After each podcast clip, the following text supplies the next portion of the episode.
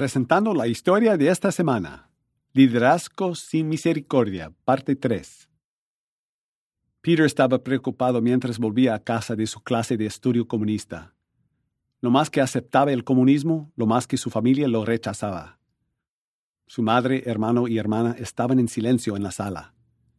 ¿Por qué no están hablando? preguntó. Su hermano Alex abrió su boca, pero no salió ni una palabra. Su hermana mayor Mira estaba temblando. Peter, ¿reportaste a papá al avo? No. ¿Dónde está él? No sabemos. Cuando salí de la fábrica, jóvenes y hombres gritaban, Si eres húngaro, únete a nosotros. Ellos corrieron a la estación de policía cercana. Otro vecino gritó, un tanque con hombres de la AVO al mando disparó a los jóvenes y hombres. Vi a un hombre saltar sobre la torreta del tanque y abrir una escotilla de escape. Disparó a hombres que estaban dentro. Peter ordenó a su familia. Quédense en casa, iré a ver lo que está pasando. Alex habló con enojo. ¿Por qué deberíamos confiar en ti? Llamaste a papá traidor. Papá espera que resistamos la dominación comunista rusa y la abo en nuestro país. ¿Qué harás tú? Peter no pudo responder. Volvió hacia su madre. Por favor, mamá, puede haber peligro para todos nosotros. Quédense aquí. Regresaré. Corrió por las escaleras de su apartamento. En la calle se enteró que una revuelta había sido iniciada por jóvenes. Una multitud se estaba reuniendo en la radio Budapest. Sin pensar en lo que podría hacer, inició por el edificio de la radio. Esta solamente producía información que los comunistas húngaros querían escuchar. Mil doscientos artistas y técnicos trabajaban ahí. Ochenta policías secretos de la AVO custodiaban la radio con ametralladoras.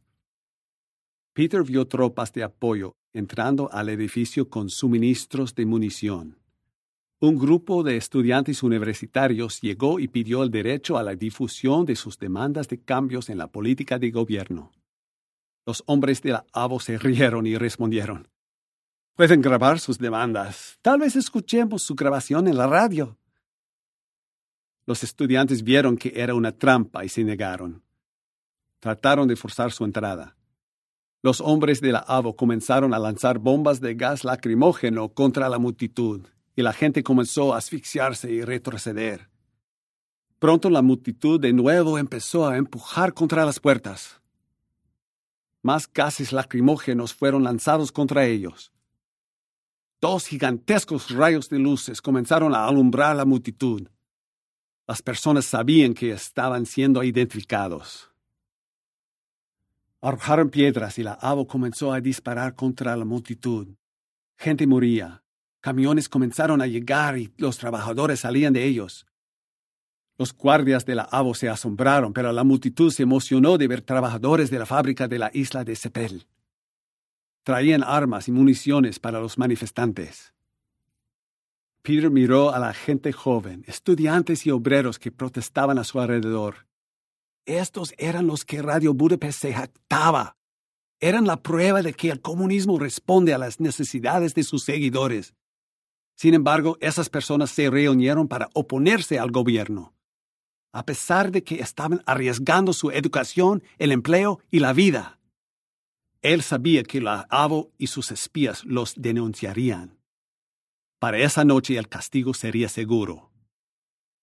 Soy Scott Thomas por Barbersteiner, con escenas de la Revolución Húngara, que se desarrollaron en Budapest el 23 de octubre de 1956. Vamos a seguir con la historia pronto. Visita thisweekstory.com.